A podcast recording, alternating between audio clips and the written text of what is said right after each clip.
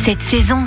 Pas de légumes, pas de fruits et pas de viande cette semaine. On vous propose d'agrémenter vos plats avec une racine, le réfort. Un condiment méconnu qui vient pourtant relever bon nombre d'aliments. Nous sommes avec Cédric Gassman, responsable marketing pour la marque Allélor. Bonjour Cédric. Bonjour. Allélor, c'est la toute dernière moutarderie en Alsace et la seule usine de transformation du réfort en France depuis 150 ans, s'il vous plaît. Vous fabriquez toutes sortes de moutarde bio, de mayonnaise à l'ail des ours. Nous, on avait vraiment envie de s'intéresser au réfort. Comment on récolte cette racine? C'est vrai que le réfort est assez peu connue. C'est pourtant une plante euh, utilisée depuis l'Antiquité. Elle a vraiment fait le tour de la planète. C'est une plante euh, qu'on associe effectivement au mois d'hiver. C'est une racine d'abord. C'est une cousine du wasabi qui pousse dans la terre, à la différence du wasabi qui pousse plutôt au bord des rizières. Et le réfort euh, est planté en mars. Elle est récoltée en octobre, novembre, tout au long de l'hiver. Elle demande vraiment beaucoup de savoir-faire. Comment vous allez transformer ces racines de réfort? Alors les racines sont triées et coupées à la main. Ensuite, elles sont râpées. On va enlever la pelure de la racine et les racines ensuite sont broyées et assaisonnées. Alors, on propose les racines fraîches directement, mais la racine en elle-même ne tient pas très longtemps à l'air libre. Elle va s'oxyder. C'est un peu comme une pomme. Il faut la conserver en chambre froide. Et si on veut vraiment avoir un réfort facile à cuisiner, l'idéal, c'est d'avoir nos réforts en verrine, nos réforts en bocaux. Le réfort est râpé simplement et assaisonné avec de l'huile de tournesol, du vinaigre, et du sel et des épices. On va pouvoir comme ça l'utiliser, par exemple, dans une sauce chaude ou froide ou en bord d'assiette avec de la viande, du poisson, des légumes. Quel type de sauce par exemple? Par exemple avec de la crème fraîche, ça peut être euh, idéal pour relever euh, du poisson, mais on pourrait aussi imaginer une sauce au vin blanc avec une touche de réfort par exemple pour un poisson en papillote ou euh, du saumon fumé. Nous proposons aussi une recette de réfort doux, donc qui est moins piquant et la concentration en racine de réfort est un peu moins importante, ce qui permet d'avoir un réfort qui est prêt à l'emploi. Quand on connaît pas forcément cette racine, son goût peut faire peur. Le réfort c'est vraiment une racine qui est utilisé comme un condiment, donc on peut l'imaginer vraiment de plein de manières différentes, avec euh, le meilleur usage pour commencer le réfort quand on a un peu des appréhensions sur son côté piquant, c'est de mettre une petite cuillère dans, euh, par exemple, un fromage, un fromage blanc ou euh, un peu de crème fraîche et de l'utiliser sur un toast, par exemple, avec du saumon fumé ou de la truite. Ça peut être très sympa pour commencer, ou le monter dans une chantilly salée, par exemple. Et si vous n'habitez pas dans le Bas-Rhin, vous pouvez commander votre réfort et tout autre condiment sur le site allelor.fr.